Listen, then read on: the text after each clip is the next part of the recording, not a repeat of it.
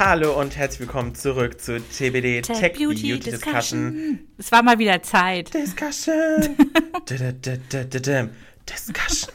Ähm, ja, mit meiner lieben Co-Hostess Konstanze und mir, Kevin. Wir haben in Teil 1 schon angefangen, über das Thema Streaming zu reden. Also konkreter gesagt über das Thema Serienstreaming, Streaming-Anbieter, ähm, was wir gucken, wo wir unser Geld lassen, was uns vielleicht stört.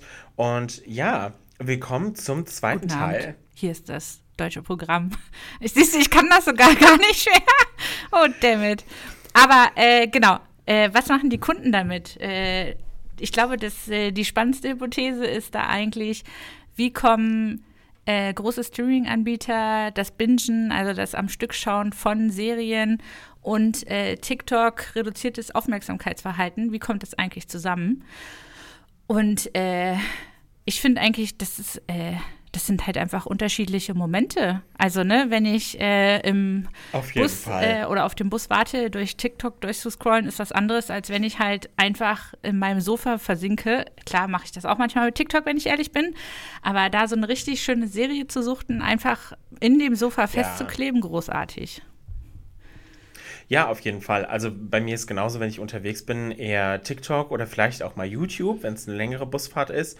Netflix wirklich nur zu Hause auf der Couch oder wirklich, ich bin jetzt irgendwo im Flieger oder fahre irgendwo lange mit dem Zug hin und weiß, ich habe eine sehr lange Laid-Back-Situation, weil ansonsten kann ich mich hm. darauf nicht einlassen. Und auch das mit dem Bingen, ähm, ich bin da ganz anfällig für.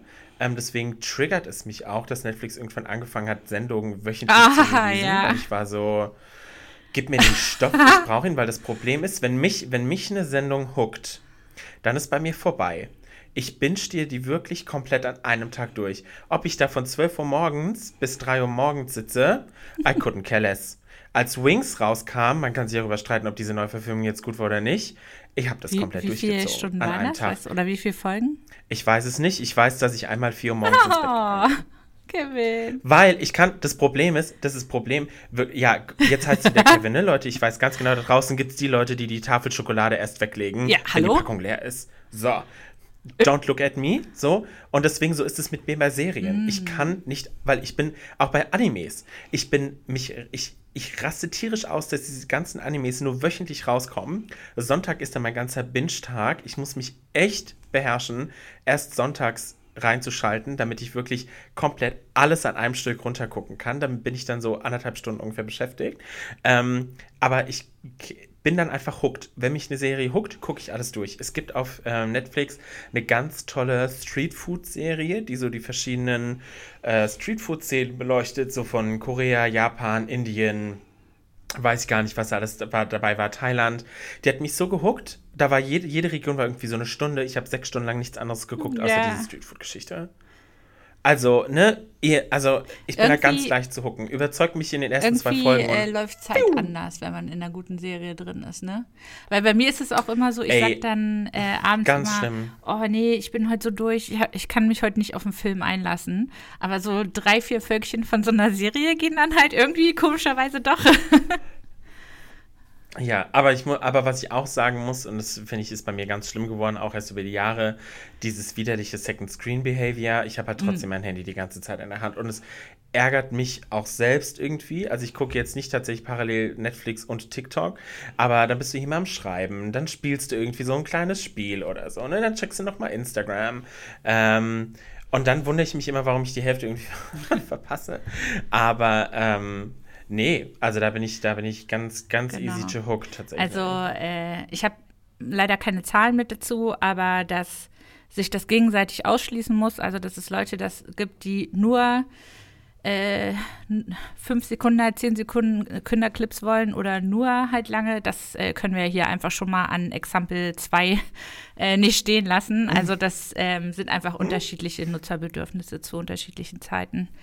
Mm, was aber äh, auch einen riesengroßen Einfluss hat, äh, Social im Sinne für Kuration. Also ne, Serie mhm. Euphoria.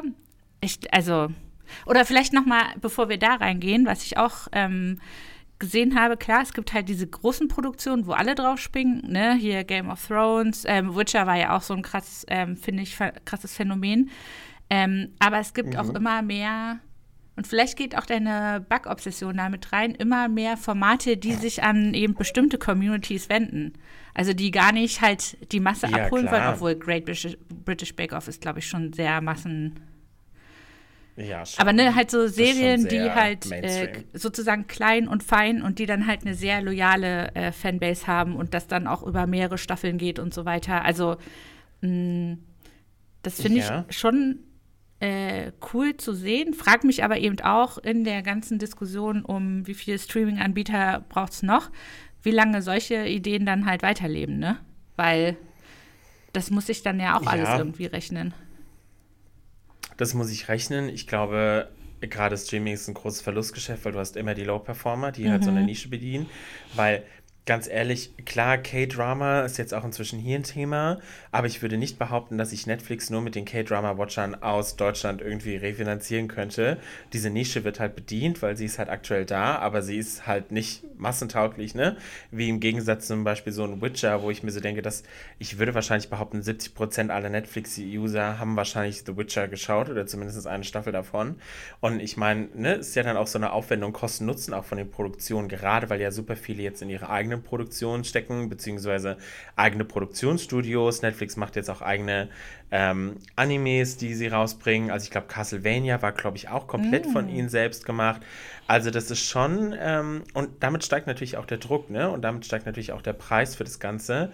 Aber ähm, nur so kannst du halt sagen, wir haben so und so viele Millionen Artikel und jeder findet hier was, ne? Absolut. Also wie viele. Varianten mhm. von British Bake Off gibt es dann? Ich äh, war zum Beispiel äh, oder habe sehr gerne Chef's Table geschaut. Serie, wo in jeder Folge super schön gefilmt, super schön toll. dramaturgisch aufgesetzt, halt so ein ähm, berühmter Koch gezeigt wurde oder ein besonderer Koch gezeigt wurde. Ähm, und da gab es ja dann auch irgendwie Chef's Table Pizza, Chef's Table, ne, ne, ne. also lauter so Untervarianten davon, ja. äh, damit du die Leute halt weiter da dran hältst, ne? Aber ja. ja. Nee, also das, es ist schon kein leichtes Business, weil ich glaube auch die Ansprüche steigen halt immer weiter und was es halt noch schwerer macht, ist halt einfach diese Flut von Streaming-Anbietern, ne? Weil, wie, wie du jetzt schon gesagt hast, du hast zum Beispiel Amazon Prime Video gekündigt, andere kündigen dieses Streaming-Portal, aber das Problem ist halt, am Ende brauchst du irgendwie doch alle, weil es kommt immer der Tag, wo die eine Serie, die du gucken willst, genau da veröffentlicht wird, wo du keinen Account Und hast. Und du vielleicht äh, dann an einem Hype nicht teilnehmen kannst, der sich gerade über äh, Social natürlich halt super ausbreiten kann. Also deswegen kam ich eben auf äh, Euphoria.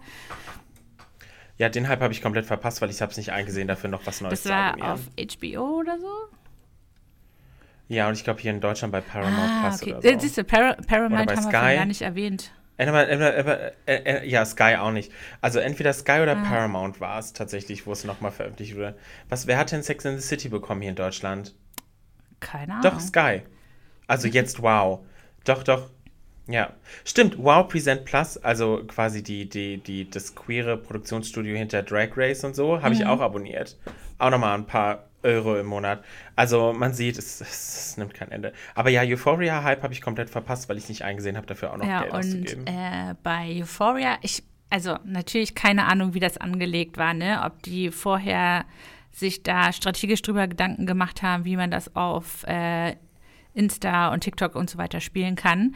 Aber dass das auch ähm, so einen ähm, ästhetischen Vibe hatte, dass das ähm, so gute Musik hatte, äh, hat einfach dazu geführt, dass das auf den Socials halt mega abgegangen ist, dass ähm, Serien-Schnipsel ausgeteilt wurden, dass ähm, Soundbites für eigene Videos genutzt wurden, dass Make-up-Looks nachkreiert wurden oder dass eben halt auch ähm, Cosmetic-Brands sich daran inspiriert haben und dann äh, Euphoria Vibes, Make-up und sowas rausgebracht hat, bis dazu, dass die Haupt-Make-up-Artistin von Euphoria ihre eigene Brand gegründet hat. Also das fand ich einfach quasi so diesen Impact, den mittlerweile so Serien auch haben können ähm, oder Filme, finde ich halt immer noch total faszinierend einfach. Ja, und gerade auch hier, ne, weil du sagst halt Social Media und ich glaube, dadurch, dass diese Social Media Bubble ja auch über die Jahre nochmal sich ganz anders weiterentwickelt hat, haben Serien auch ein ganz anderes Potenzial, weil ich würde jetzt mal ganz, ganz spitz behaupten, ohne TikTok und ohne Gen Z wäre mhm. Euphoria nicht so krass ja. durch die Decke gegangen. Ähm, weil gerade dadurch hat sie, glaube ich, so große Popularität bekommen, ähm, durch diese outstanding Visuals und auch durch die Storyline, durch die Charaktere und halt dadurch, dass es halt auf TikTok auch so gehypt wurde. Und ich meine, gerade, ne, man kennt es, ich hasse es ja auch selbst ähm, so sehr, wenn ähm, es immer so heißt, so äh, TikTok made me buy it. Aber ich muss auch inzwischen sagen, TikTok made me watch it. Ich sehe inzwischen auch ganz viele so, se diese Serien musst du gesehen haben oder keine Ahnung, diese Top 10 Animes äh, muss man sich anschauen. Die catchen mich halt einfach, ne, weil ich mir halt auch so denke, ah ja, nochmal so ein bisschen Food for Thought, gucke ich auf jeden Fall mal rein. Und ich glaube, das hilft gerade auch so, ich sag jetzt mal, Nischenserien, ähm, weil ich würde nicht, also irgendwie würde ich nicht behaupten, dass Euphoria wirklich Mainstream-tauglich war oder angedacht mm. war. Am Ende hat es glaube ich, doch der Mainstream geguckt. Aber ich würde nicht behaupten, es ist jetzt so eine mainstreamige Serie wie, ich sag jetzt mal, Emergency Room oder ja. so, ne? Desperate Housewives. So. Das war halt ein ganz anderer Vibe. Und ich glaube, also ich frage mich dann auch, hat man damit gerechnet, dass das so durch die Decke geht. Ne? Aber ich meine, mich freut's. Also ich fand das, was auch an Kreation draußen zu sehen war zu dem Thema, gerade von so kleinen Creatoren und so, super cool. Also was da die Leute gemacht haben und dass da jetzt die Make-up-Artistin sich auch noch selbstständig machen konnte, das ist halt schon nice, ne? Muss man ja. einfach sagen. Und also genau, Social und ähm, Serien gehen super Hand in Hand. Ich frage mich aber auch, ähm, ob das nicht auch, wie soll ich das sagen? Also ob man als Creator, als Social Community nicht mittlerweile auch schon immer darauf wartet, so was könnte der nächste Serienhype sein und sich das dann quasi so hm. selber äh, beschleunigt und das quasi einfach eher nur so ein Marketing-Game nachher ist und im schlimmsten Fall ja. nie jemand irgendwann überhaupt diese Serie anschaut. Weißt du, also jetzt sehr überspitzt gesagt, aber weißt du, was ich meine? Oh mein Gott, ja. Dass es einfach oh, nur darum geht, zu oh. sagen, so, ich bin dabei, ich habe hier Hype. zwei Szenen gesehen und da mache ich jetzt was mit, aber im Endeffekt interessiert das keinen. Und also, ich bin jetzt ganz böse und ich wette, mir werden jetzt ein paar Leute den Kopf verpreisen. Aber ich würde behaupten, genau so war es bei Stranger Things. Es Excuse tut mir wirklich leid. Ich habe Ja, ich weiß. Ich, ich, ich habe ich hab die Serie nicht geguckt, aber da wurde ja auch schon die nächste Staffel gehypt, ohne dass was zu sehen war, bevor die nächste Staffel schon draußen war. Und ich dachte mir nur so, irgendwann, an den gewissen, bei der zweiten Staffel habe ich es noch verstanden. Aber als wir dann inzwischen irgendwie, ich glaube, wie viele Staffeln gab es inzwischen? Fünf oder sechs? Also, und dann dachte ich mir irgendwann so, okay, Freunde der Nacht, wir müssen jetzt mal irgendwann einen Punkt machen, weil ihr könnt mir nicht sagen, dass sie jetzt schon nach fünf Staffeln den Hype immer noch so viel weiter mm. aufbaut, als dass ihr alle alles komplett gesehen habt und so into the character seid, weil ganz oft sieht man nämlich dann immer nur so Schnipsel von einem bestimmten Charakter, in dem man, in den sich irgendwie klein so Sonnenschein verknallt hat oder sonst was, der, der besonders gehypt wird. Und ich mir so, Leute, Leute, Leute, nee, nee, nee, nee, nee, nee, nee. Also ich, mich freut's, dass ihr das alles hypt, aber ich glaube genau das, was du gerade gesagt hast, ist bei Stranger Things passiert, nämlich, dass diese ganzen dass dieser ganze Hype-Train nicht zu 100% Stranger Things geguckt hat, sondern nur des Hype-Wegens mitgehypt hat. So, I said it so, here. Dann, ich stehe auf so, dann dazu. möchte ich jetzt aber äh, wirklich auch gerne mal wissen. Jetzt sagt mein Chefin wieder, Kevin, du bist immer so anti-Hype. Äh, wer hier Stranger Things geschaut hat äh, und auch weitergeschaut hat. Ähm, ich kam aber gerade noch auf eine andere Idee. Was hast du gerade noch mal alles erzählt? Du hast mehrere Sachen angesprochen die Stranger Things, als die Charaktere Ach, genau. gehypt, äh, weswegen ich mich auch auf äh, Stranger Things, die neue Staffel, freue. Ich äh, fand es bei der anderen schon spannend zu sehen, aber die haben ja das Problem, dass ihre Hauptdarsteller immer älter werden. Klar, wenn du halt mit mhm. Teenies anfängst, ne, wie willst du es konsistent dann weitererzählen? Und ähm, dass sie jetzt mit, äh, die, die nennen es halt De-Aging Technology, ich denke mal, da stecken auch einfach so irgendwie so Deep Mask oder so dahinter, ähm, dass sie das halt wieder, äh, dass sie dann jünger aussehen. Da bin ich mal gespannt, wie real das wirklich aussieht oder ob man es sehr sieht. Und dann ist mir nämlich auch noch eingefallen, wie, wie mein Kopf funktioniert. Äh, Werbung, hast du vorhin schon gesagt, in den ähm, Basic-Tarifen, ne? Ist ganz normal so Werbeclip-Einblendung oder? Ähm, ja, tatsächlich ähm, so ein bisschen, man kann sich das vorstellen, so ein bisschen ähnlich wie bei YouTube. Also ähm, äh, ich glaube, es gibt tatsächlich ähm, Pre, Mid und End-Roll. Ne, ich glaube zumindest Pre- und Mid-Roll, also dass du halt mittendrin oder am Anfang halt zwischen zwei Folgen oder in der Serie halt die Werbeblöcke oder die Werbespots von den Brands, ja. die eingebucht haben, dann ausgespielt bekommst. Unskippable natürlich. Aber Von was, daher- also, was ich von Netflix auch gehört hatte, dass sie zumindest testen wollen, ähm, dass man Product Placement in die Serie reinmacht.